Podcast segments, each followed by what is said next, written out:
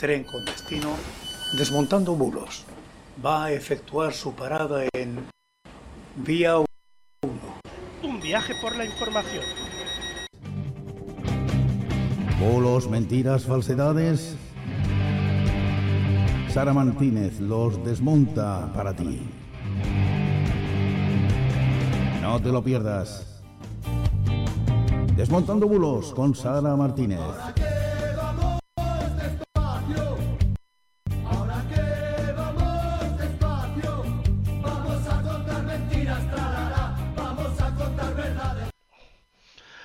Buenas noches y bienvenidos a un nuevo Desmontando Bulos.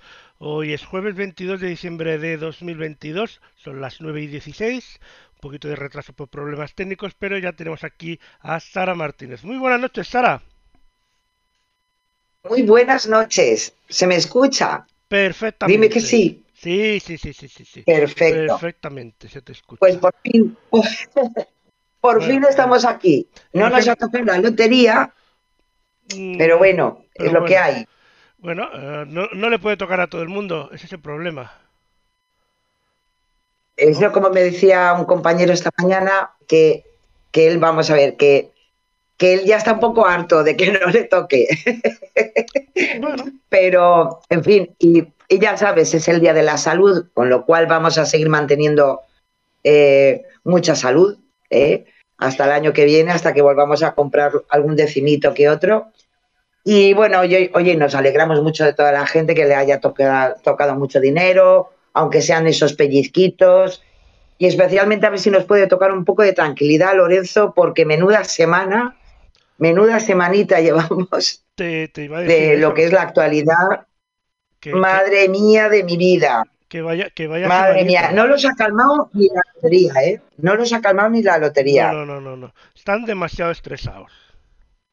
Sea, eso. eh, Yo- está vamos a ver, sabemos que tienen vacaciones ahora, pero hijo, por el amor de Dios, ¿eh? los que más y los que menos intentamos cuando tenemos eh, un tiempito de vacaciones, pues dejar el, el trabajito todo tranquilo, todo hechito.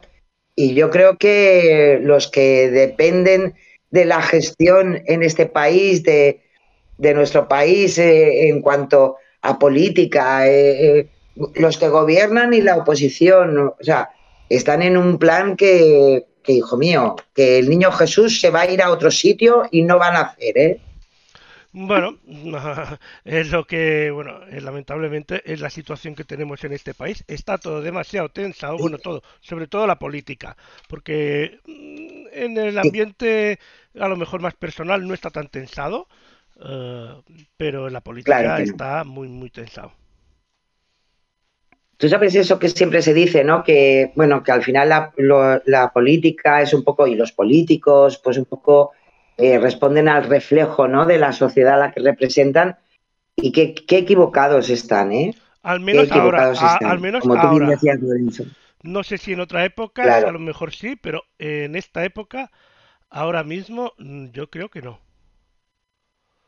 No, porque yo creo que todos hemos aprendido también muchas cosas, ¿eh? Y, y yo creo que hemos pasado muchas situaciones, ya no solamente en España, sino en el mundo, como llevamos diciendo ya mucho tiempo, ¿verdad? Y, y yo creo que al final sí que uno relativiza eh, esto que tanto se pegan todos los días el cobre. Y, y, hombre, eh, yo reconozco que todos están ya en un modo eh, de campaña electoral. Pero, Sara, Eh, alguna vez hasta aquí hemos dicho que no sé cuándo han dejado de estar, ¿no? ya, pero, es que no puedes es estar, sí. no puedes estar cuatro años seguidos de campaña electoral. Claro que no. Mm, Y al eh, final yo creo que lo que han provocado es que la gente, lo que tú dices, eh, que yo creo que, que ya empezamos a relativizar demasiado, ¿eh? Demasiado. Y a mí el, el- el- el miedo que me da es eh, eh, que al final, eh, yo hablo hasta por mí misma, ¿no? Llega un momento que, que ya sabes lo que van a decir unos y otros, ¿no? Claro. Y, y claro, eso es tremendo, porque al final el factor sorpresa, que siempre es interesante dentro de lo que es el marketing político, se lo, se lo han cargado absolutamente. Y solamente nos faltaba, si ya está un poquito de baja forma, evidentemente, la política.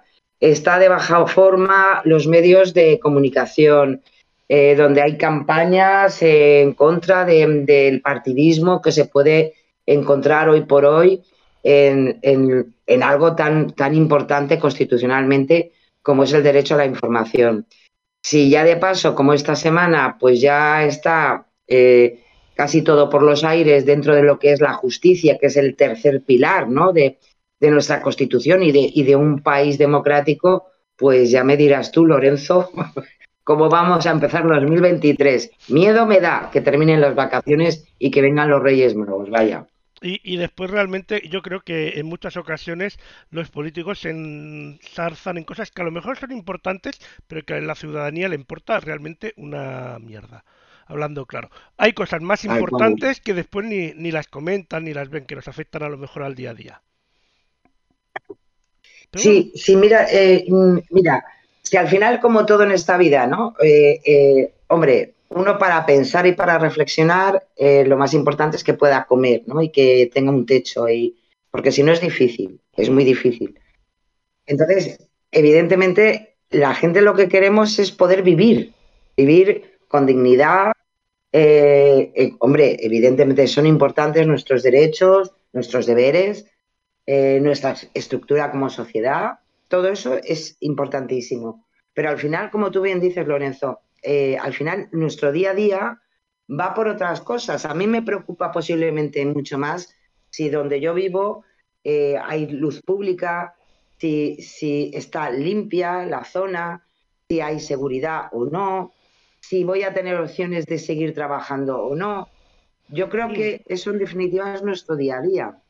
Y al final, como tú comentabas, eh, se enzarzan en una serie de cosas que al final es como todo. Eh, habrá gente que pensará que un planteamiento es más acertado que otro, pero sigue siendo algo anecdótico.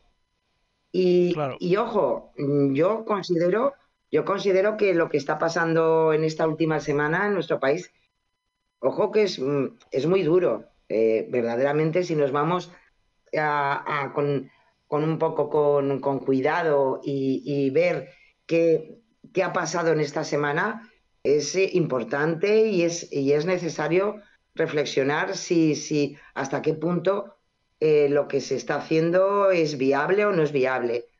Pero en definitiva, para que la, la sociedad podamos pensar en todo ello, como tú bien dices, lo importante es que la economía de este país funcione, que el, ámbito laboral funcione y esa es nuestra, nuestra gran preocupación para 2023. Sí. Que se cambie un código penal de una manera o de otra, pues posiblemente a algunos les importará mucho.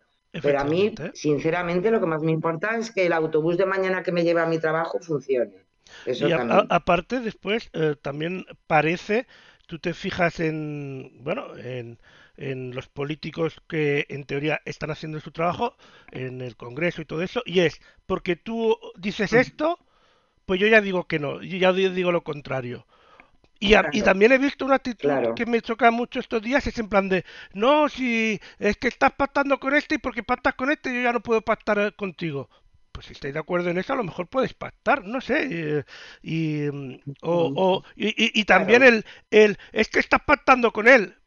Claro, pero es que no le dejas otra opción, porque mm, tú no pactarías con, con, el otro, por lo tanto no le dejas otra opción de pactar con, con él. Sea más malo, te guste más la idea o lo que sea.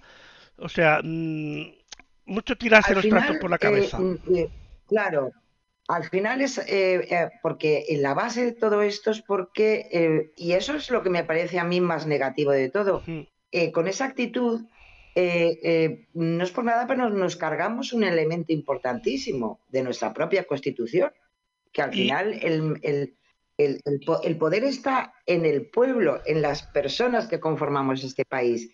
Y nos guste o no nos guste, o nos guste más o nos guste menos, esa representatividad la conforma todos los partidos y todos los los eh, representantes políticos que hay en, este momento en el Congreso de los Diputados.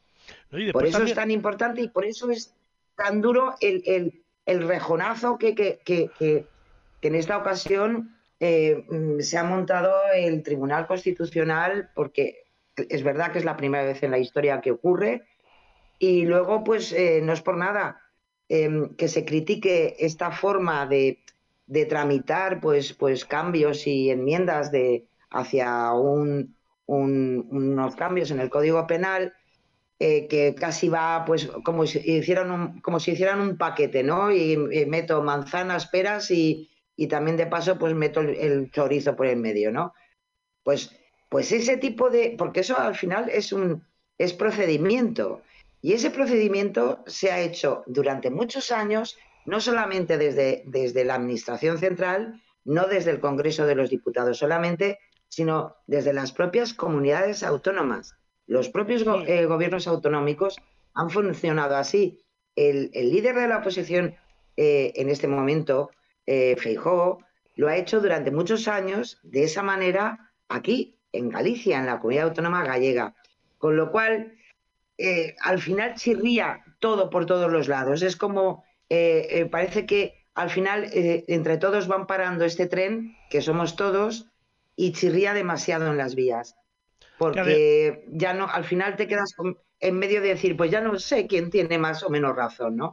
no y, aparte hay una cosa que me parece, que me parece, sí, hay una cosa que me parece eh, muy importante y es que en actualmente en nuestro gobierno, bueno, nuestro gobierno no, perdón, el Parlamento y el Senado están eh, muy eh, diseminados los partidos, es decir, lo componen, mm, no, es, no hay dos grandes partidos y tal como hace unos años había.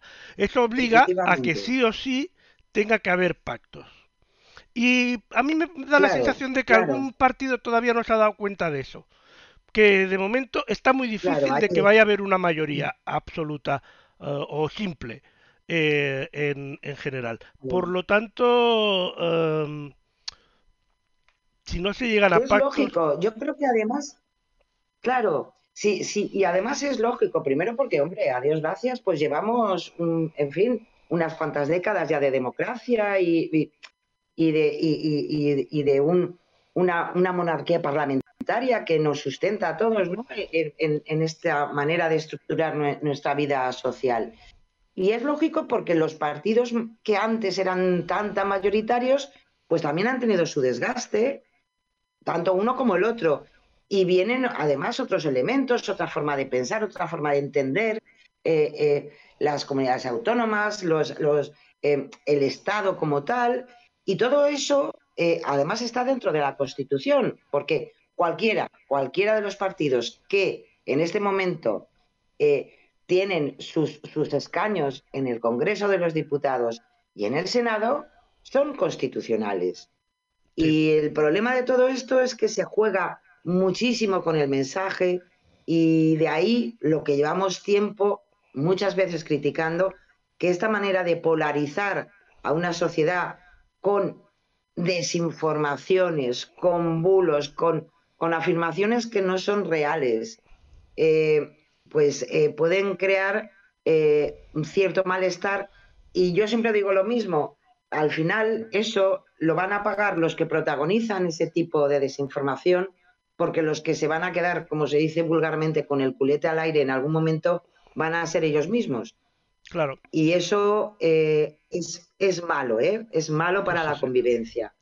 Yo antes de terminar la charleta esta, antes de terminar la charlita esta, irnos a la ciberseguridad, yo, yo me acuerdo que cuando yo era pequeño, que ya hace muchos años, que estaba la banda eh, terrorista esta, yo no estoy a favor de, la banda terrorista esta ni nada, pero les decían a, los terroristas, dejen, las, dejen las bombas, las armas y, entren en la política. Y ahora eh, están de una manera indirecta a través de un partido político. Y ahora se les critica porque están en la política. A ver, mm, tenemos también que tener un poco de cabeza. Y de paso... Y, acordarnos que hace más de 10 años que, Efectivamente, y llegan a acuerdos, cosas que otros no son capaces. Y no estoy a favor ni de ese partido político ni de lo que hicieron. Pero, no, sé. a, veces, no sé, a veces dice. Eh, no me cuadra eso. Estoy totalmente de acuerdo eh, contigo. Eh, la actitud de los demás, de algunos No hay nada como. No hay nada como uno, hombre, tener una cierta edad y saber lo que escuchabas cuando eras muy jovencito, ¿sabes? Claro. Sobre un tema tan tremendo, ¿no? Como, Tener como ese. o- y, un- y un poco, te quedas así un poco pasmado, ¿sabes? hay un, sí, sí, sí, hay cierto. un, hay un streamer en Twitch que además es abogado y que habla de abogacía y tal, se llama eh, Pablo Franco. Si alguien lo quiere ver, normalmente transmite a las siete y media de la mañana y a partir de las 4 de la tarde. Habla, habla del tema de la actualidad, pero desde un punto más eh, legal y tal. Al menos mm, a veces hay cosas que dice que me gustan, otras que no opino como él, pero mm, ves que sabe de lo que habla. Y, y dice una cosa, que pro- uno de los problemas que tenemos en España es que no, no tenemos memoria. Pero ni memoria ni de lo que pasó hace 15 días. Y yo creo que en eso tiene razón. Somos un poquito Dory, ¿eh? Somos, sí, somos un poquito Dory En eso tiene razón de la porque... película, quiero decir. Sí, sí, sí, sí, sí. Sí, bueno, sí. va- vamos a la ciberseguridad porque entre el retrasito y la charlita, si no, después vamos a Como tener que puedes ver, mi- mira si, mira si ha sido tensita las- la semana, que un poco más estamos aquí, sí, dejamos de lado a los pobres bulos Sí, sí, y, sí, y todas estas cosas que nos gusta contaros todas las semanas, claro que sí. Así que vamos, vamos eh, raudos y veloces y nos vamos con, eh, precisamente, con INCIBE, con la Oficina también de, de Seguridad Internauta, que en esta semana ha alertado de, pues hombre, en este caso de un nuevo caso de smishing, eh, una campaña nuevamente suplantando la seguridad social por medio de un envío de SMS, eh, instando al usuario a pulsar sobre ese enlace que acompaña el mensaje y la excusa en este caso es para solicitar una tarjeta sanitaria nueva ya que la anterior ha sido suspendida. ¿Qué es lo que ocurre con esto? Evidentemente es un fraude, es una suplantación de... No es la seguridad social en ningún caso, ni nuestra tarjeta sanitaria está suspendida ni nada por el estilo. Lo que ocurre es que cuando tú solicitas, que te mandan con ese enlace para solicitar con tus datos esa nueva tarjeta sanitaria, te dicen que además debes pagar eh, el envío de esa nueva tarjeta por medio de una empresa de mensajería que en unos casos pone que es correos y en otros se pone eh, en concreto una, una empresa de, de paquetería eh, privada. ¿Sabes Claro, lo que me llama la este atención proceso, aquí? eh, lo que consiguen es el, el, Sí. eh, que la seguridad social te esté hablando de eh, la tarjeta sanitaria, cuando eso es tema de las comunidades autónomas. Efectivamente. A no ser, a no ser que sea la tarjeta sanitaria europea, pero que también el trámite es gratuito y te lo mandan gratis, porque lo he tenido que hacer estos días por, por temas de viajes. Pues desgraciadamente, desgraciadamente, Incibie tuvo que hacer un, un comunicado porque el no darnos cuenta de que, claro, tú ves el logotipo de la seguridad social, eh, ostras, mi tarjeta sanitaria, y en lo que menos a lo mejor, lo que decimos muchas veces, estas prisas de hacer las cosas de acuerdo a lo que nos llegue, pues no nos da a, lo mejor esa posibilidad de que el Ministerio de Empleo y Seguridad Social, como tal, que no existe en este momento en España así, tal cual, empleo y seguridad social, pues tampoco tiene la competencia sobre la eh, tarjeta sanitaria. Y, nada, que, pues en fin, que como tienes que pagar cuatro euritos de nada, eh, pues claro, pones eh, que te lo carguen en tu cuenta, te piden hasta el código de seguridad, el CVV, y bueno, pues ahí nada, ahí se quedan los ciberdelincuentes con todos tus datos y con toda tu, tu tarjeta ahí expuesta para que pues puedan seguir haciendo cositas malas. ¿eh? Es lo que hay. Así que, ojo, acordaros un, un SMS de una institución de la administración con este tipo de enlaces son siempre fraudulentos. Ahora Siempre, que dices siempre, eso. Siempre. Y menos Ah. para hacer pagos. Su- me sucedió una cosa que además lo leí en las noticias hace poco tiempo, una cosa muy curiosa, y es que recibí un mensaje de, Sí. mm, mm, precisamente, creo, mm, no sé si era de seguridad social o, o- no, no era de seguridad social, era de, de sanidad. Y era una renovación del certificado COVID. Y, y- pero yo no lo había pedido. Pero después leía en la noticia que por algún motivo renovaron muchos de los certificados y enviaron ese mensaje que era que, que yo me encargué de, de averiguar porque también recibí un, un email ¿eh? y, y era legítimo. Sí. Mm, Sí, cosas sí, de la sí, informática. Pero ahí no tienes que hacer nada. Ahí No, solo era abrir y descargar el certificado. No, no, ahí, ahí te, Exacto, daba- no, te no, mandaban no, no el, te piden el- el nada. enlace. No, abrir, ponías el DNI y te daba el certificado con los datos correctos. Pero me llamó la atención en un primer momento y dije, creo que hay- anda, eh, esto mm, huele mal. Porque no lo había pedido yo, claro. Porque, porque no es el procedimiento habitual que tiene claro. el, el, eh, las instituciones públicas en actuar. Claro. Cosas curiosas. Pero, sí, eh, pero yo, yo me imagino que haya sido, mm, no sé qué me da a mí, eh, un poco más una prueba que han hecho de algo específico, que también lo hace la administración muchas veces. Sí, porque eh, era porque una renovación no automática del, mundo. era una renovación automática Claro. del, del pasaporte COVID. Que ya me dirás El que, ya, que, ya no, que ya no lo usa nadie. O sea, ni para viajar. O sea, pero bueno.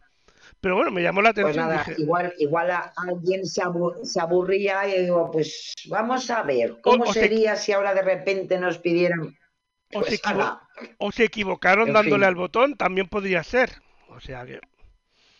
No sé. También, también, porque todos nos equivocamos.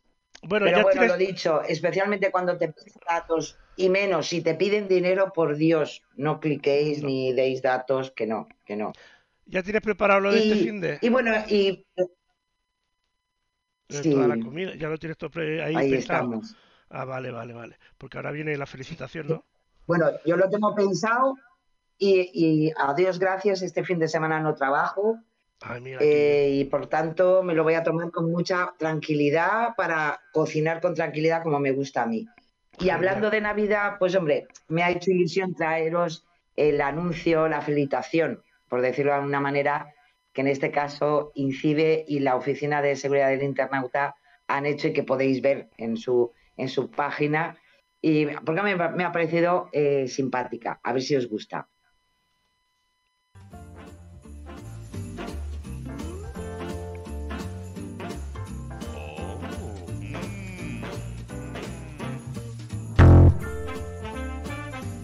Ooh. mm.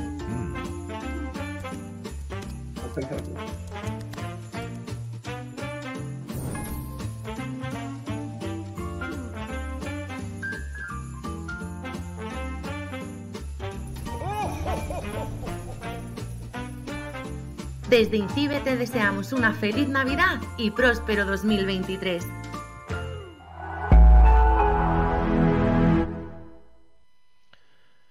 Pues feliz Navidad también a Incibe y a todos los oyentes y espectadores.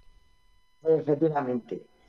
Eh, pues nos vamos a los ciberdelitos, que ahí tenemos, en fin, durante toda esta semana, hoy era el sorteo de la Lotería de Navidad y en este caso maldita.es ha traído eh, dentro de su apartado de maldito timo, pues desgraciadamente eh, bastantes casos de phishing precisamente por el tema de la lotería. En el caso de esta- estas semanas, eh, se ha proliferado un montón de webs, SMS, correos electrónicos que se hacen pasar nuevamente por una institución, en este caso por loterías y apuestas de- del Estado.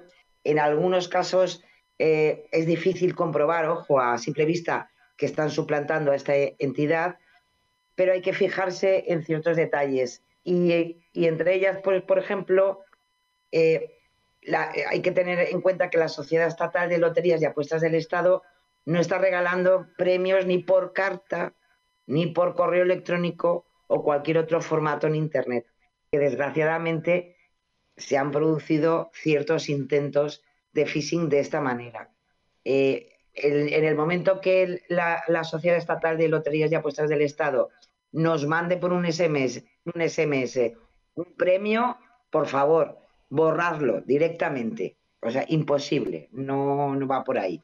Y luego hay otra, otra historia que también destacan eh, dentro de Maldito Timo, que es eh, a la hora de comprar un décimo de lotería, pues hombre, que es importante ir a las administraciones oficiales de venta oficial eh, que, encontramos en cualquier punto del territorio nacional y no irnos a ciertas webs eh, como el Gordo Lotería Primitiva, el Gordo Speak Lottery, la, Primitiva Lottery, el Gordo de Navidad, Euromillions Lotería Internacional, todo ese tipo de páginas que primero no están verificadas, no son oficiales y normalmente te llegan por emails de esas, de esas eh, eh, páginas, eh, pues normalmente es una estafa.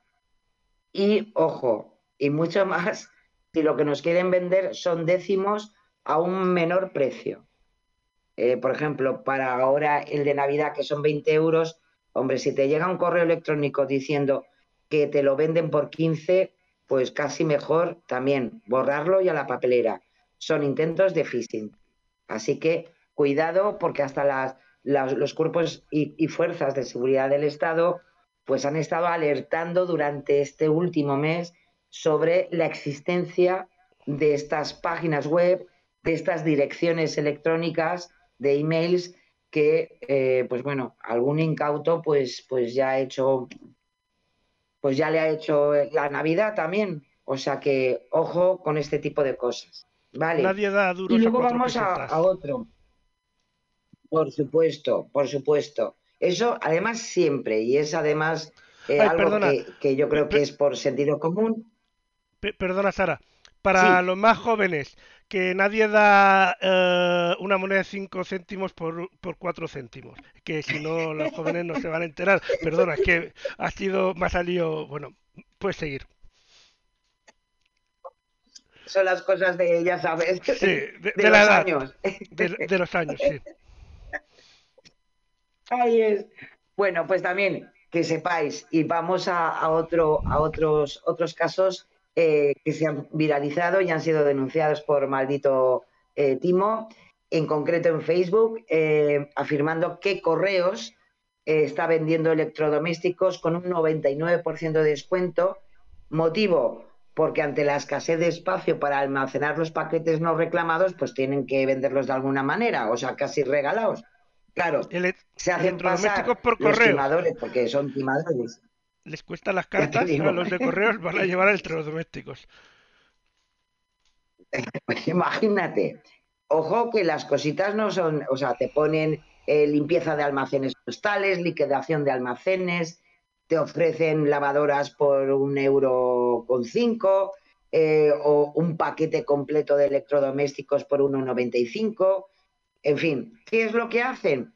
Pues eh, con ese correo que tú, o sea, con ese, ese enlace que tú clicas, se van a la forma ya típica que conocemos de los casos de phishing que hemos denunciado durante este, este año, todas las semanas.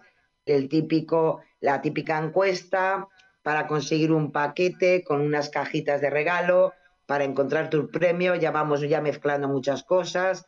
Eh, ¿Qué ocurre? Que justo al tercer intento, hagas lo que hagas, sí que te sale el premio, ya no es tanto que, que lo vayas a comprar por un euro. En la web entonces te solicita pues que rellenes un formulario y que pagues 1,95 euros por tu palet de productos, que imagínate un palet de productos, y que así, pues bueno, pues en 5 o 7 días, pues que te llega a casa pues una lavadora, el microondas y con un poco de suerte hasta, yo qué sé, la secadora. Claro, pinchas en el OK, eh, te redirigen a, otra web, ahí ya pones tus datos bancarios para, para poder pagar ese 1,95 y ya está hecho el phishing y como digo yo siempre, el agujerito en el bolsillo de, del, del internauta. Así que es un, es un phishing, es eh, una, una estafa y desgraciadamente desde redes como Facebook, pues no es por nada, pero se ha hecho como que demasiado, demasiado viral.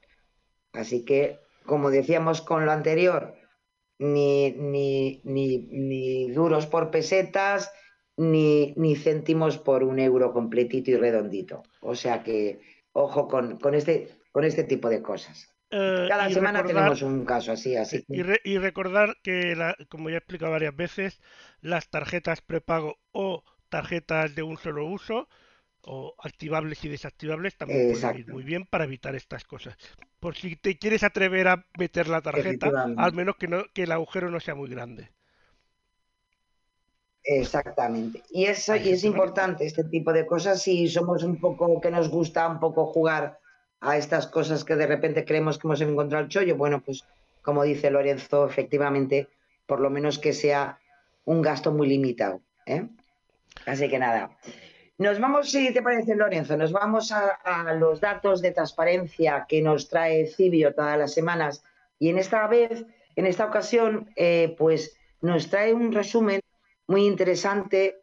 Estamos ya en los últimos eh, boletines oficiales del Estado de este, de este año y, han querido pues eh, mm, hacer hincapié en casi a lo mejor posiblemente las últimas subvenciones directas a los cargos de las cuentas del Estado de 2022 y nos traen datos interesantes. Por ejemplo, que una de las más cuantiosas eh, que se ha aprobado y que ha salido publicado, por tanto, ya en el BOE, es de 7,5 millones de euros a la Real Federación Española de Fútbol para apoyar la preparación de la candidatura para que España, junto a Portugal y Ucrania, sean sede del Mundial de 2030. Ahora, ahora que hemos terminado uno, pues ya estamos pensando nada menos que en el Mundial de 2030. Bueno, pues para preparar esa candidatura, esa mm, eh, eh, mm, candidatura tripartita entre España, Portugal y Ucrania, pues eh, nuestro país ya de entrada pues, pues ha puesto 7,5 millones de euros ahí encima de la mesa. Veremos a ver. También nos hace hincapié, porque esto ha sido una, una, subvención directa, y, nos, y, nos, explica muy bien para saber un poco cómo van y cómo funcionan estas cosas. pues tenemos que saber que hay dos maneras de conceder subvenciones por parte de la Administración. Por un lado, la vía ordinaria, que es con la concurrencia competitiva, en la que establecen unas bases reguladoras se evalúan y se comparan las propuestas y, por tanto se da, según esas propuestas y ese puntaje que de, los que mm, se presentan a esa posible subvención, pues se lleva cada uno lo que, lo, que sea. Y luego, eh, y por otro lado, de forma directa a dedo, ¿no? Es decir, cuando hay una, un interés social eh, a nivel eh, em, público, que es importante que se subvencione una actividad, ¿no? Es lo que pasa, por ejemplo, eh, con eh, Cruz Roja, que también ha recibido en, estos últimos, eh, estas últimas semanas 1.125.000 euros para la asistencia a, los centros de internamiento de, extranjeros, los CIE, que es un acuerdo que, se, se, lleva cada año para precisamente eh, sustentar estos, estos CIE que desgraciadamente muchas veces hemos hablado de ellos, ¿no? Bueno, pues también se ha llevado una parte de esa subvención directa de estas últimas semanas. Y luego también eh, aparecen 30 millones a la patronal y a UGT, en concreto 30 eh, millones, o sea, perdón, 15 millones a la COE, 5 a CEPIME y 10 eh, millones de euros a UGT, eh, que es para continuar con los cursos de digitalización de personas trabajadoras, que ya se estaba haciendo durante el año anterior y que son todo, forma parte del plan de recuperación y resiliencia que sabéis que estamos recibiendo por parte, de, por parte de los fondos europeos. Y otra subvención directa que ha aparecido también estos días es, eh, está enmarcada dentro de la ley de memoria democrática y se ha concedido para continuar proyectos de exhumación e identificación de restos de víctimas de la guerra civil y de la dictadura franquista, franquista perdón. Y en concreto pues eh, es una subvención de 150.000 euros a la Diputación de Ciudad Real para trabajos en el cementerio de la capital y otros 156.000 para el Ayuntamiento de San Sebastián de los Reyes en Madrid para seguir trabajando en los restos del cementerio de Colmenar Viejo. Así que esos han sido los últimos eh, movimientos del el presupuesto de 2022 que se han visto refrendados con su, con su publicación en el BOE. Es interesante saber este tipo de cosas porque al final muchas veces decimos, ¿dónde se va el? Bueno, pues el dinero al final se va yendo y en este caso, pues tiene mucho que ver con, en, bueno, en, en, el primer caso, con un tema que un poco mm, es un poco para preparar y un poco de proyección del propio país con, con, con otros países para esa pues, posible candidatura a sede del Mundial de 2030, pero luego eh, pues, podemos ver también un, montante importante de dinero pues para, para seguir en la formación digital de personas trabajadoras, que sabéis que es uno de los elementos eh, que en, en, este caso Europa potencia en los diferentes países y en España, evidentemente, pues también, ¿no? Así que nada, esos son los datos, veremos, veremos cómo termina el año, pero estos son los últimos eh, los últimos huequitos que le va quedando al presupuesto de 2022, porque ya sabéis que ya tenemos presupuesto para 2023. Veremos a ver lo que, lo que da de sí durante el año que viene. Y si te parece, nos vamos también a, los datos que siempre nos trae, efectivamente, que nos trae Europa Press. Eh, a nivel mundial, pues, perdón, a nivel mensual, perdón, eh, nos trae unos gráficos muy interesantes sobre el número de nacimientos en España.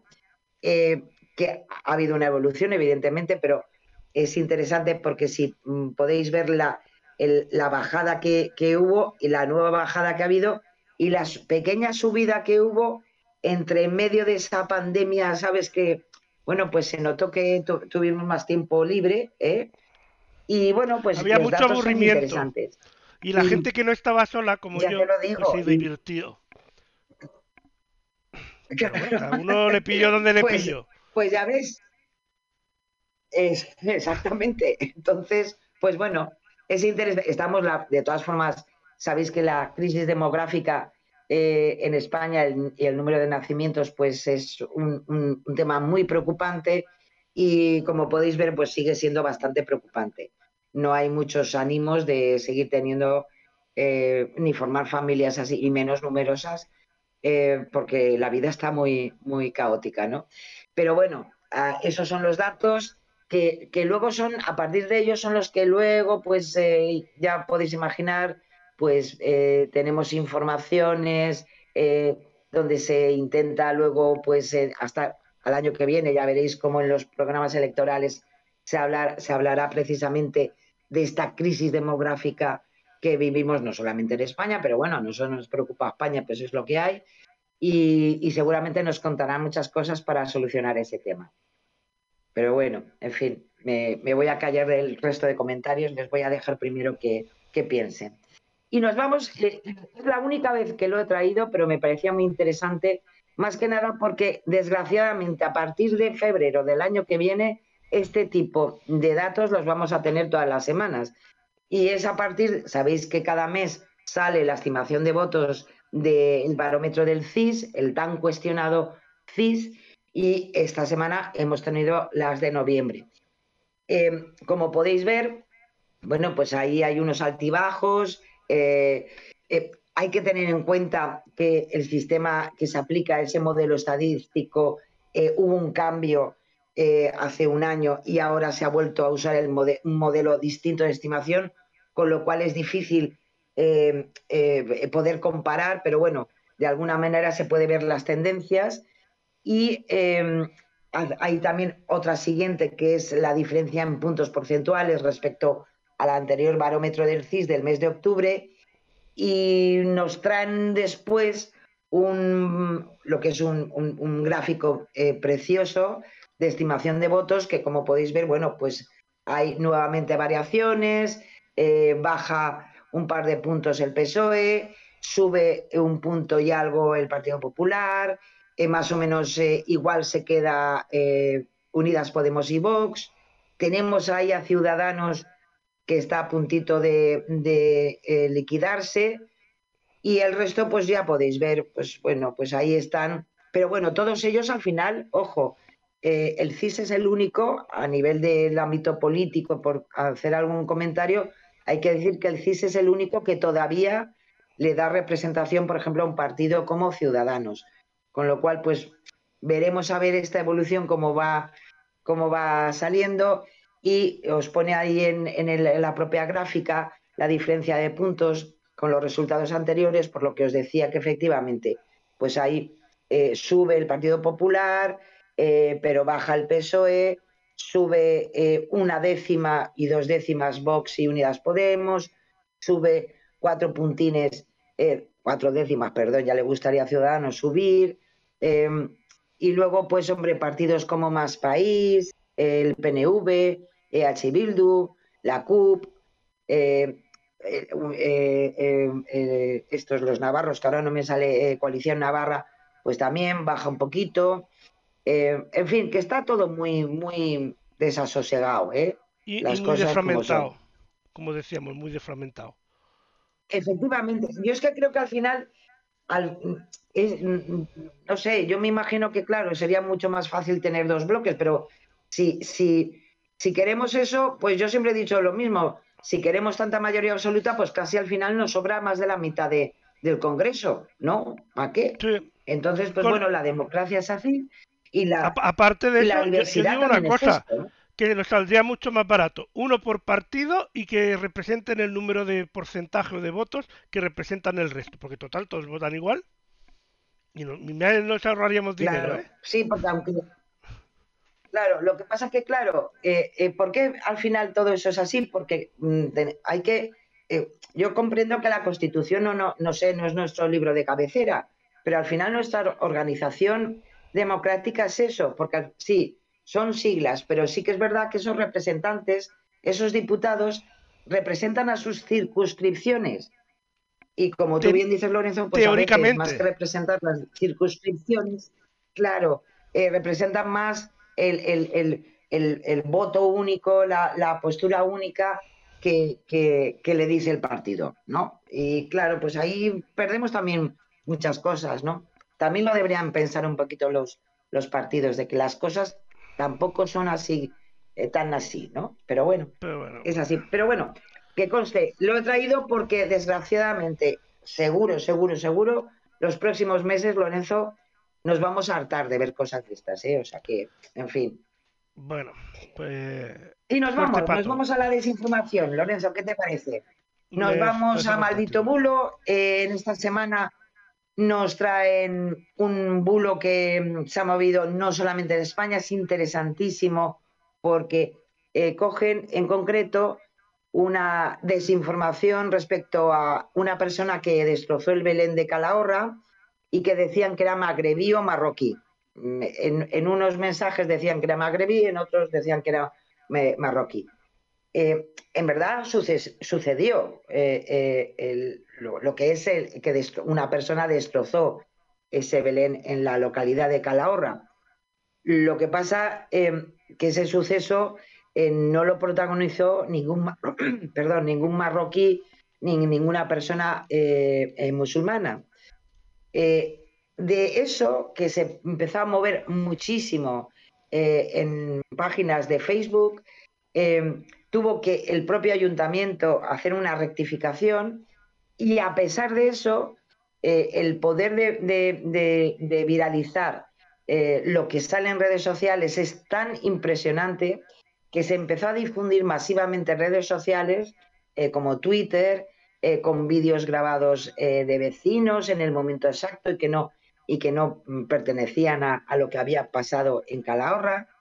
Y lo más interesante de todo, eh, en pocas horas, en 22 horas en concreto, que es el, trabajo que ha hecho Maldito Bulo, se empezó a difundir eh, mensajes en Twitter en francés, eh, se movió por cuentas bastante virales francesas, se movió en alemán, en, en cuentas también de personas bastante virales que se mueven con este tipo de, mensajes xenófobos, se movió en Estados Unidos y todo con el mismo, el mismo mensaje.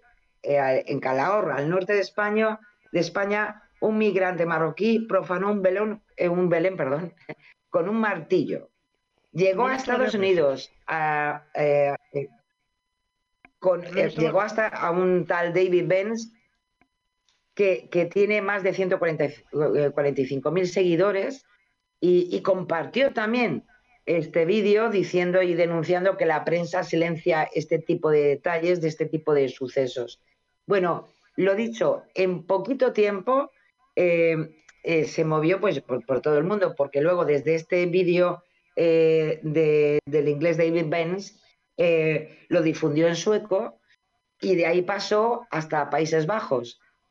Que, y eso sí, ya cuando pasó a Países Bajos parece que ya lo de Calahorra no, no, no les quedaba bien y ya dijeron que había pasado en un pueblo en Suecia. ¿Vale? Es que más cool un pueblo en Suecia que, Calahorra. Lo que son los bulbos. Claro, es, es, así.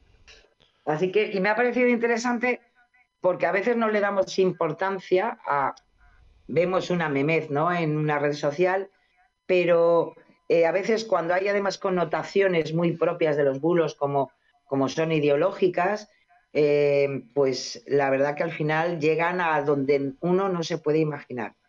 Y al final van creando opinión, que es lo peor de todo, ¿no? Así que tengámoslo en cuenta. Y luego también nos traen, eh, han metido, ha metido a Merkel por en medio, hacía, claro, esta mujer se nos fue de presidenta de, de, cancillera, ¿no? De, alemana, y, bueno, pues han, aprovechado y le han hecho una historieta muy interesante. Con, lo bien que estará ella haciendo magdalenas o lo que o lo que hagan las abuelas o lo que hagan las abuelas alemanas, el sucrus o lo que sea. Pero bueno. Efectivamente pues la pobre se tuvo que ver ahí en medio de, un mensaje viral diciendo que hacía unos días Merkel que confesó, como Estados Unidos y la, y la OTAN, que habían planeado la guerra de Ucrania. Y como no, eh, todo esto mm, eh, haciendo una crítica a los medios eh, de comunicación porque no nos cuentan las declaraciones que supuestamente había hecho Merkel se ha movido en redes, en webs especialísimas, de estas que a mí me encantan, que entras en ellas y ves, es un bulo detrás de otro, que las hay, y se cocinan todas en, Telegram. Y este contenido pues se ha hecho muy viral, porque además está muy bien hecho. Es eh, eh, hacer un enlace con supuestamente una entrevista eh, que había protagonizado Angela Merkel en, el diario alemán de Der Spiegel, em, y que ella explicaba que las raíces verdaderas del conflicto pues era que la, la, propia Estados Unidos y la propia OTAN pues de alguna manera habían planeado esta guerra de Ucrania que ha sido la terrible noticia de este 2022 que estamos a punto de terminar. ¿Qué ocurre? Pues que, en primer lugar, como eh, han podido ver los verificadores, en ningún caso en las redes sociales de Der Spiegel ni en su propia página web hay ninguna mención a ninguna entrevista actual eh, de eh, Angela Merkel y en concreto la última que se puede encontrar en el propio diario alemán es del 24 de febrero de 2022, pero precisamente como una mención de la ex canciller a lo que estaba a punto de pasar, que era la invasión rusa de, Ucrania. Veremos que este tipo de cosas se hace mucho porque tenemos otro por ahí, otro bulo por ahí, que habla de esta manera de manipular ciertas, eh, hasta a veces con vídeos y todo, ciertas entrevistas, ciertas declaraciones de políticos para contarnos que dicen una cosa cuando en verdad no tiene nada que ver. Así que, lo dicho, si os encontráis eh, eh, algún, algún mensaje eh, diciendo que al final la ex canciller alemana pues nos cuenta de verdad lo que está pasando y que todo es una farsa donde han planeado la guerra para no sé qué, para que se monte aquí un pitote, pues que sepáis que no es cierto, que Merkel, como dice Lorenzo, como mucho, igual a lo mejor nos cuenta cómo se hacen las magdalenas que más le gustan a ella. Así que nada. Y si os parece, nos vamos a F verificar. Sí, porque Facebook y Twitter eh, eh, se, ha difundido un vídeo en el que se comparan, como no, supuestas muestras de sangre de personas sin vacunar con otras que habrían recibido los eh, preparados médicos de Moderna y, y Bionec. ¿no? nos ponen unas imágenes, o sea, unas fotografías de unas vistas al microscopio. tiene una imagen un poco rara eh, porque de alguna manera eh, nos quieren demostrar eh, que la sangre, gracias a estos fármacos, a estas vacunas, ponen unos, unos rótulos en francés y, y pone que es más o menos a la traducción que la sangre está cementada, que da un poco de cosa, ¿no? En definitiva, lo que ellos quieren eh, demostrar es que eh, la sangre por estas vacunas, y volvemos a, lo que hemos repetido muchas veces desde, desde hace ya un par de años, de que la, mm, eh, la, la sangre se queda coagulada y forma una masa semisólida y por eso, como no, por eso se sufren ictus e infartos como efectos terriblemente eh, eh, eh, secundarios de las vacunas contra la COVID, ¿no? Claro, en este caso, F Verifica pues, ha ido a, a los especialistas, al Consejo General de Farmacéuticos, a la Asociación Española de Vacunación, y claro, pues evidentemente no se ha registrado entre los efectos adversos ningún aumento que sea evidentemente importante ni de ictus eh, ni de enfermedades, enfermedades relacionadas con la sangre para poder hacer este tipo de afirmaciones. También es, es cierto que la Agencia Europea de Medicamentos, que sabéis muy bien que ha estado siempre, ahora parece evidentemente no hablamos tanto de las de las vacunas, pero como podéis ver dentro de lo que es el mundo de los bulos, sigue funcionando muy bien porque los negacionistas siguen ahí, aunque no les hagamos mucho caso. Pero ya sabéis que desde marzo de 2021 eh, ha trabajado muchísimo esos efectos secundarios, en algunos casos, casos muy raros, eh, sobre la formación de coágulos sanguíneos eh, inusuales. Y en este momento podemos decir que que ese efecto secundario muy raro es porque está en el 0,0003% de posibilidad de que te pueda ocurrir algo así, ¿no? Así que, lo dicho, volvemos a las mismas. Eh, es verdad que coincide porque sabéis que eh, hace ya un mes empezó la, nueva, de alguna no, no la cuarta dosis, pero sí la, el reforzar esa vacunación en personas mayores y en este momento también se le está, eh, se está dando la posibilidad de que menores de 65 años puedan también tener ese refuerzo en la vacunación, ¿no? Con lo cual, pues bueno, tienen que salir este tipo de cosas, pero lo dicho. Nada que, Es más, que es más probable que nos toque la lotería a que te pase eso, ¿no? y no nos ha tocado la lotería. el 0,0003 pues podemos estar tranquilos. Aún así, siempre los, especialistas con los que habla, en este caso F Verifica, eh, eh, y está en su página web, podéis ver las declaraciones de todos ellos, las explicaciones sobre esas posibles eh, trombosis de venas espláncnicas o trombosis arteriales. Bueno, pues son tan pequeñísima la posibilidad de que te pueda ocurrir que solamente pensar todo, eso sí, todo el efecto positivo para evitarte una infección y lo que significa la infección de la COVID, que yo creo que está más que demostrado, vaya, ¿no? Así que no hagamos pues caso, aunque ya sabéis, van a estar siempre por ahí. Al siguiente. Y también nos vamos con otro. Este es simpaticísimo. Eh, se ha movido también por eh, Facebook, eh, Facebook, y LinkedIn, que es, es la primera vez que he visto un bulo así con cierta fuerza que en esta red social profesional se haya movido de esta manera. Y es en definitiva porque eh, nos quieren convencer que el Banco Central Europeo ha presentado una nueva moneda digital.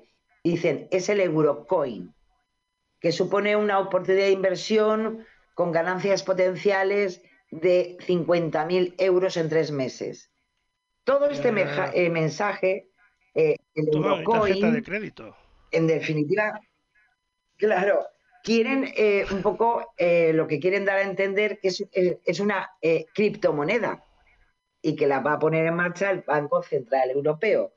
Para eso hay diferentes versiones, ojo, en la red social profesional.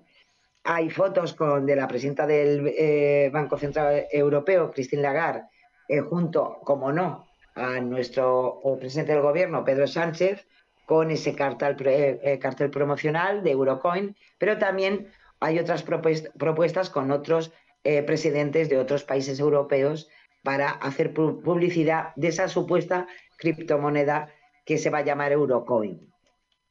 Eh, quieren dar a entender con este gran titular eh, de, del Eurocoin algo que sí que, eh, sí que es cierto, que es que el Banco Central Europeo está trabajando en un euro digital.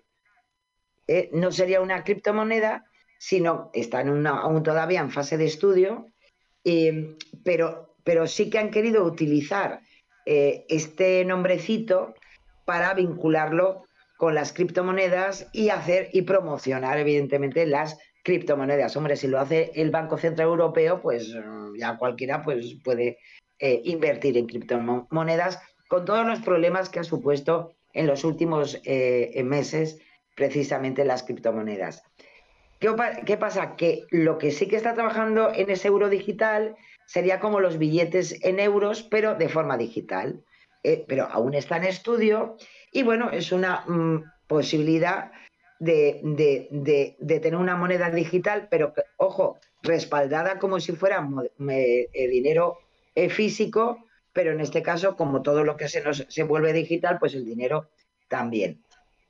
Con lo cual no tiene nada, nada, nada que ver con la información que no, la pseudoinformación que nos quieren dar en ese titular, porque luego los hipervínculos que, lleva este, este bulo se va a una web de origen italiano con faltas de ortografía en español y donde al final lo que sí que encontramos es eh, el, eh, lo, que, lo que dice el Banco Central Europeo, que no tiene nada que ver con la publicidad sobre criptoactivos que de alguna manera nos quieren meter con este bulo. Así que lo dicho, los eurocoins, vale, no son criptomonedas. Segundo, todavía, todavía está en estudio ese posible Eurocoin y al final, en definitiva, será un billete digital si llega en algún momento a ponerse en marcha.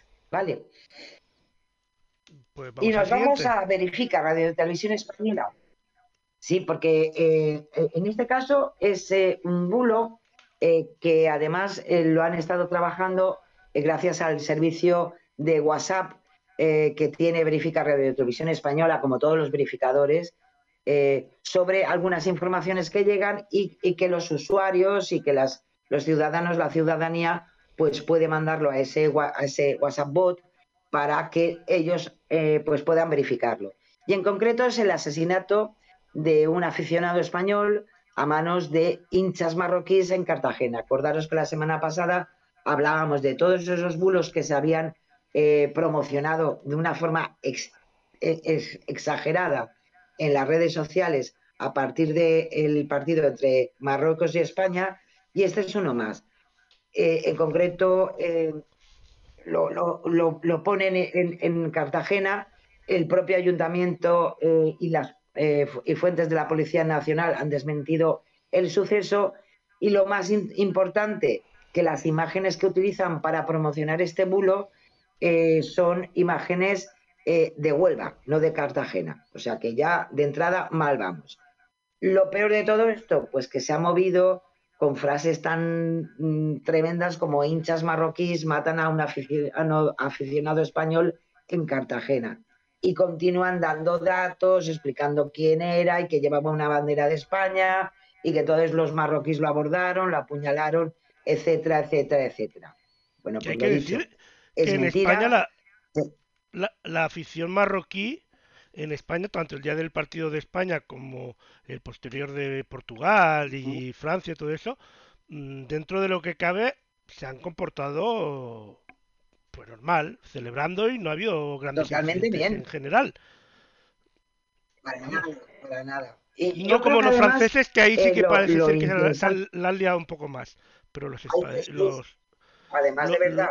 En España parece yo lo he dicho, yo creo yo creo que hoy por hoy, yo hoy por hoy, y además, ojo, que cualquiera de nosotros ya no es el mundial, pero hombre, que sabéis que hay aficiones de, equipos de fútbol a nivel nacional, y oye, que todos sabemos la que se ha montado a veces, ¿eh? Entre partidos de, o sea, entre, entre seguidores de, equipos eh, nacionales. Mm, en fin, aunque sea un tópico, pues entre un Real Madrid y Barça y se ha montado la de Dios, ¿eh? O sea, que ojo, yo creo que podemos estar bastante contentos de la manera en que en que se ha funcionado y que desgraciadamente yo creo que por eso, a pesar de que han sido numerosísimos, numerosísimos los bulos que se han movido a partir de, esto, yo creo que a pesar de, y se ha viralizado demasiado, pero yo creo que al final efectivamente em, la sociedad ha entendido que no, las cosas no iban por ahí. Con lo cual yo me alegro muchísimo. Y en ese aspecto yo creo que los medios de comunicación serios, porque lo siento, es así, yo creo que también han hecho una gran labor porque desde el principio han cortado mucho, muchos eh, eh, eh, mensajes y muchos contenidos que querían llevar toda esta temática por otros, por otros caminos que, pues no es por nada, pero nos podemos alegrar de que no ha sido así, ¿no? Efectivamente. Vamos a. Y nos vamos, os traigo. sí, sí, con el último de, de, desinformaciones, de contenidos que hemos tenido esta semana, en este caso de la mano de Neutral, porque se ha movido, eh, en esta ocasión desde, os decía antes, os lo, estaba anunciando un poquito, eh, desde Facebook y desde TikTok, un vídeo en el que aparece el presidente de, eh, ruso, Vladimir Putin, realizando un discurso y, ojo, supuestamente en apoyo al pueblo de Perú, que sabéis que han tenido ahí también una crisis institucional de tres pares de narices y que de alguna manera pues eh, Vladimir Putin eh, pues eh, dice y lo ponen en unos subtítulos preciosos y se puede leer lamento lo que está pasando el pueblo peruano los policías y las fuerzas armadas disparando a su propio pueblo pero les aseguro que van a pagar cada uno de ellos Sí, no tiene follón en casa. nuestros socios Como que no tiene follón en casa. Y nunca les daremos la espalda. Eh, el ruso, como para ponerse a mirar en la otra punta del mundo. ya te lo digo. Imagínate a Putin con lo que tiene encima. Digo, eh, Perú, pues, pues no. ¿Qué ocurre? La verdad que es un poco burdo, pero eh, sí que es verdad que en TikTok, en TikTok fue bastante viral por lo que significaba en ese momento la actualidad de lo que estaba pasando en Perú con la nueva presidenta en funciones, con Dina Buller. Y, claro, ¿qué pasa? Que si nos vamos a analizar eh, el vídeo original, pues nos, vamos, no ahora que está ocurriendo, bueno, ha pasado hace un mes eh, el problema eh, en, el, en, el, en el Parlamento peruano, ¿no? Eh, pero el vídeo original que utilizan para eh, mover este contenido, pues es de febrero de 2022. Y si nos vamos a febrero de 2022, ¿qué ocurre? Que es cuando anunció Putin la operación militar a gran escala contra Ucrania. Y por tanto no tiene nada que ver con el país sudamericano y por tanto se han inventado los, subtítulos con toda la alegría del mundo y por tanto las declaraciones. Eh, el, en este, en este caso, el verificador de la República, eh, que forma parte de, es un medio de comunicación peruano y forma parte de eh, la International eh, Fact-Checking Network, pues lo ha denunciado y por eso, en este caso, se recoge, porque la verdad les quedó muy mono, pero es que no tiene nada, nada que ver.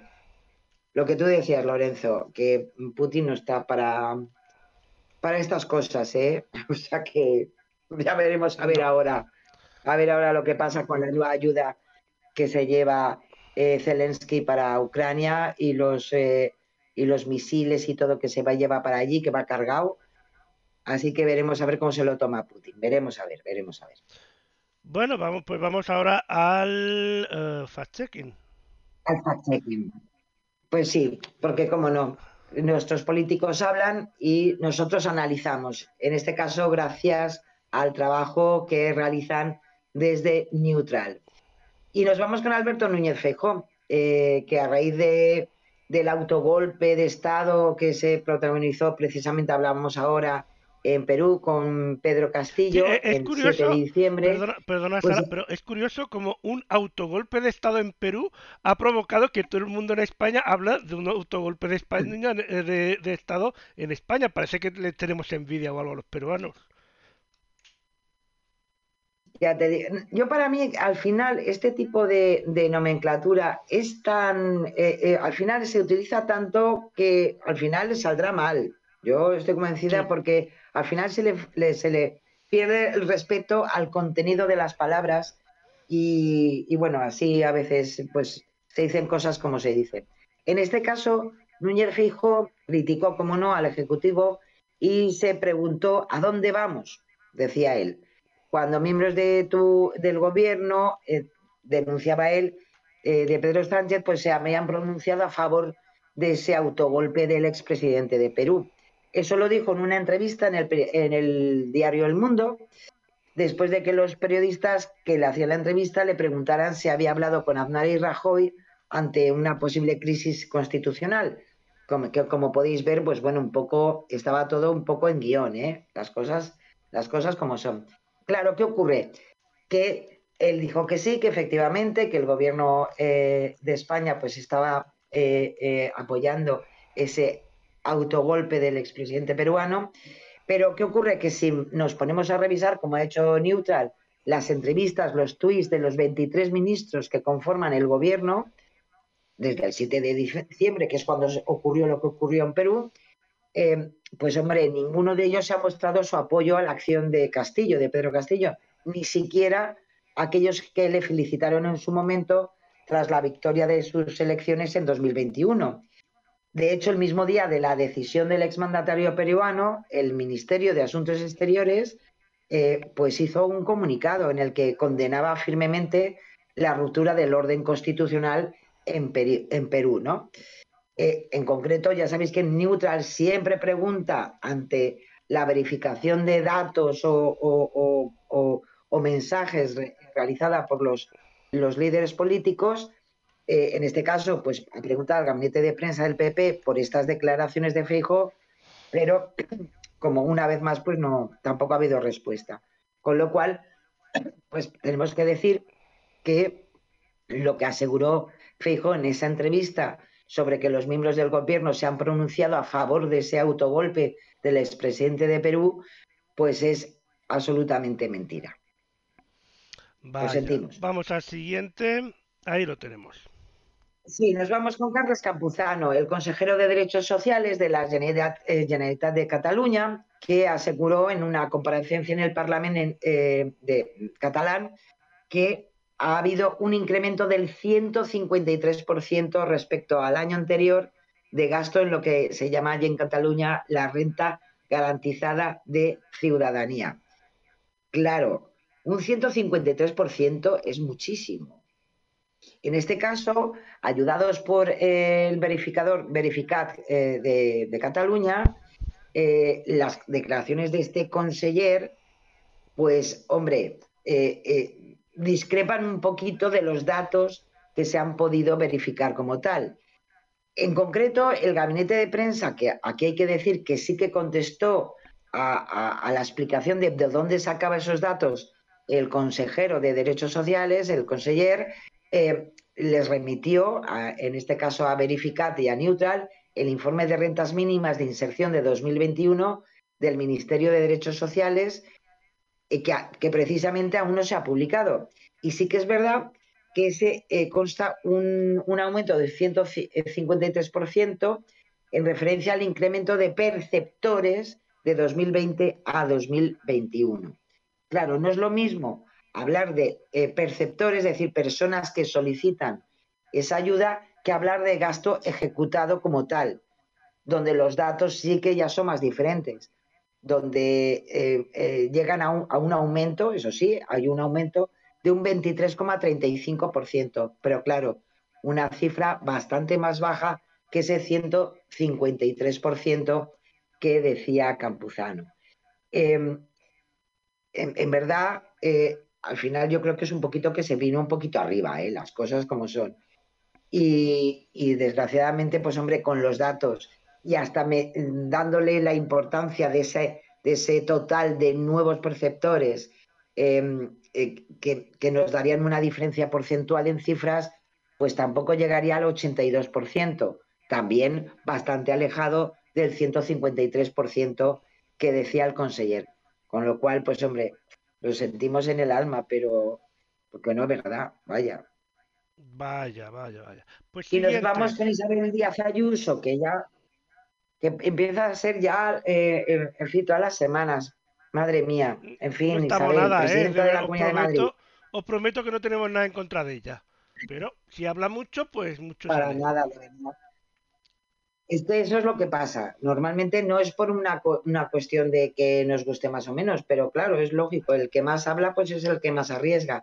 Y en este caso, pues la presidenta de la Comunidad de Madrid, pues sabemos que es así. En concreto, en una entrevista en Es Radio, rechazó, como no, la nueva ley de familias aprobada recientemente en el Congreso de los Diputados y dijo, eh, aseguró que esta norma velará para que cada vez se trabaje muchísimo menos, según Díaz Ayuso. Consideró además que las empresas de España contratarán menos, ya que va a llegar un momento que entre regla dolorosa, más el embarazo, más un familiar que le, pasa, le pasa una cosa, más las vacaciones, pues no van a querer contratar a nadie. Y en concreto, continuó. Somos el tercer país de la OCDE con más días de vacaciones. Bueno, vamos a ver. ¿Es cierto? ¿Será cierto que somos el tercer país de la OCDE con más días de vacaciones? Bueno, pues si hablamos de días de vacaciones y por tanto días remunerados recogidos en los derechos laborales, España ocupa el séptimo lugar, por detrás de Finlandia, Austria o Francia. Y ojo, tal como detalla la propia OCDE con los datos que ha aportado a, eh, a Neutral en este caso. ¿no? Sí que es verdad que si, si añadimos los festivos, que para eso España sí que es cierto, pero no por las vacaciones, sino porque somos así nosotros muy festivos y nos gusta festejar, si añadimos los días hasta Halloween. festivos que no tienen por qué ser remunerados, claro, pero no tiene que ver una cosa con otra, porque si hablamos de vacaciones, estamos hablando de días remunerados. Entonces, sí, si, metemos los días festivos, pues nos vamos a, un segundo lugar junto con Francia con 36 días. Pero lo dicho, esta cifra no es equivalente al total de días libres retribuidos, que es a lo que se refería la presidenta de la Comunidad de Madrid.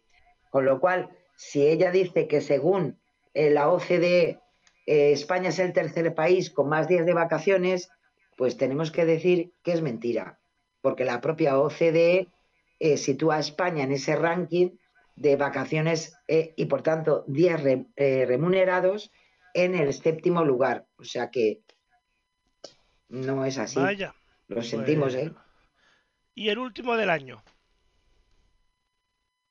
Pues sí, nos vamos con Félix Bolaños, eh, con el eh, presidente, el ministro, perdón, el presidente, vaya por ellos, el ministro de la Presidencia, Relaciones con las Cortes y Memoria Democrática, que aseguró eh, que en, una rueda de prensa que la economía de España sigue creciendo a muy buen ritmo, a lo que añadió, y ahí fue donde yo creo que ahí se, se agupó él un poco, que en el año 2023 todos los organismos internacionales coinciden que la economía española será la que más crezca de la Unión Europea. Bien, hasta ahí bien, porque sí que es cierto que esos datos se están dando todos los días de acuerdo a los organismos internacionales.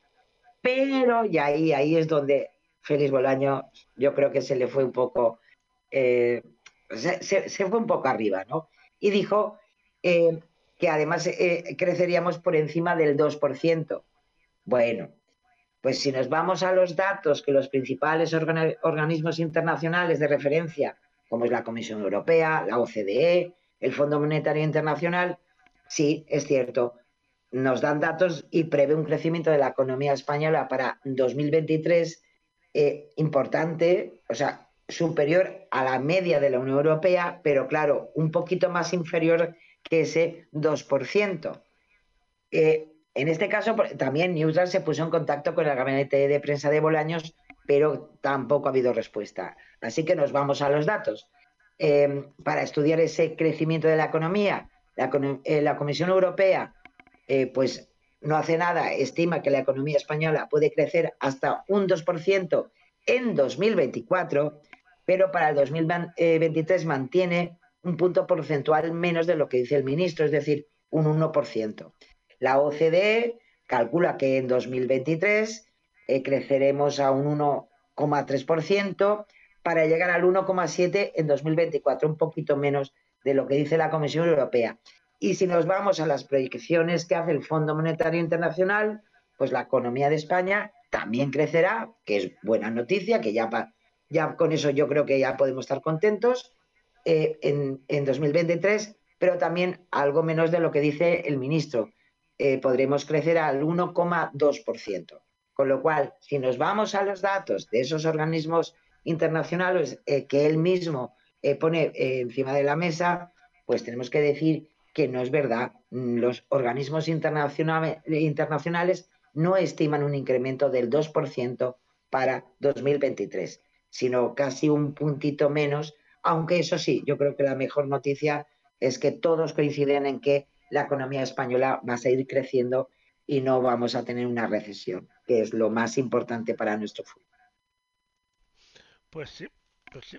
Y con él hemos llegado al final del Fast Check. Uh, ahora nos queda pues una cosita más. Pues nos queda una pequeñita reflexión. La verdad que os he traído un pequeño cortometraje navideño hecho por la BBC eh, es del 2017, pero me parece tan bonito eh, para compartir una reflexión de este tiempo que tenemos ahí. Tenemos ahí la Navidad, ya nos olvidamos ya del de, gordo de la Navidad, nos vamos a recordar de lo que podemos hacer en los próximos días. Y yo siempre he considerado que la Navidad es tiempo de compartir. Eh, todo, todo todos los días del año es importante Mm, de parar en esa oportunidad de mejorar, en ese placer de mirarnos, de, de, estar pendientes de lo que tenemos al lado y menos de, de cosas que, que, lo único que nos hacen a veces es eh, olvidarnos de lo que tenemos a nuestro alrededor.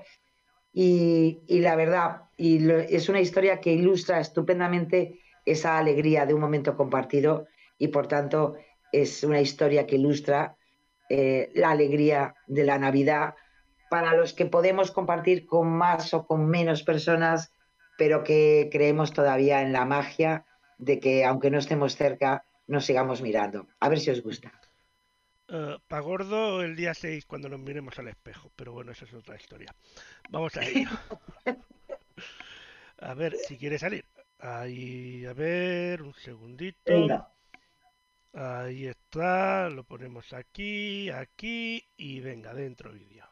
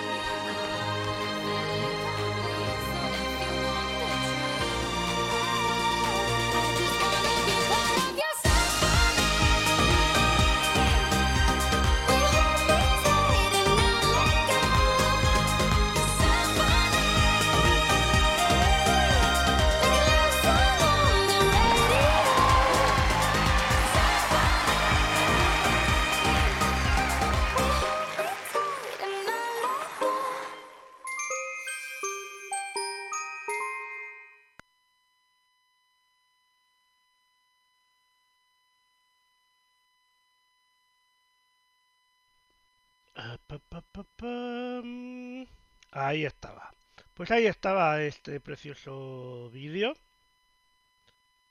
La verdad que muy, muy, muy ilustrativo, ¿verdad? Sí, sí, sí, sí, sí. Cortito, pero muy, muy, muy ilustrativo y muy animado también. Desde luego. Pues, pues nada, pues hasta aquí hemos llegado, Lorenzo. Hasta aquí hemos y llegado. ya tenemos ahí la Navidad. y, qué guay, qué bien. Ya, ya- ¿no? por este año ya no habrá más desmontando bulos. Cuidado, que bulos seguro que habrá. Nosotros volveremos Eso, el... eso seguro. Eh, Eso segurísimo, bulos hay todos los días del año. Nosotros volveremos el día 12 de enero. El día 12 de enero, porque, bueno, El ya 12 de enero. Sí, Fum, eh, fum, fum. efectivamente. Sí.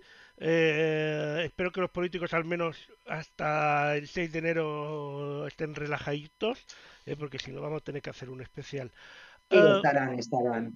Ya sí, te lo digo yo. que desaparezcan Seguro. todos, que desaparezcan todos y que no los veamos al menos durante 15 días. Seremos más felices todos, yo creo. Que, que disfruten de sus vacaciones con sus familias y igual así a lo mejor están más contentos y más felices. Aunque lo dicho, 2023 nos va a traer muchas cosas y nosotros estaremos aquí para contarlas y, desde luego para compartir con vosotros todo lo que nos dicen las redes sociales, todo lo que se, sa- se sale un poquito de lo que es la norma de- del funcionamiento de Internet, de, de la seguridad que tenemos que tener con estas nuevas tecnologías que son tan interesantes, pero que también tenemos que estar bien formados. Y yo creo que ahí estaremos, Lorenzo, cómo no. que nos traiga todas las cosas que quiera. Eso sí, no hace falta que traiga tampoco muchos momentos históricos que yo ya he llenado el cupo. Yo, Ay, de ya verdad. llenado el cupo. Yo ya me encuentro a ¿eh? gusto con Dios. el número de eventos históricos que viví yo. No me hace falta más. ¿Vale? Totalmente.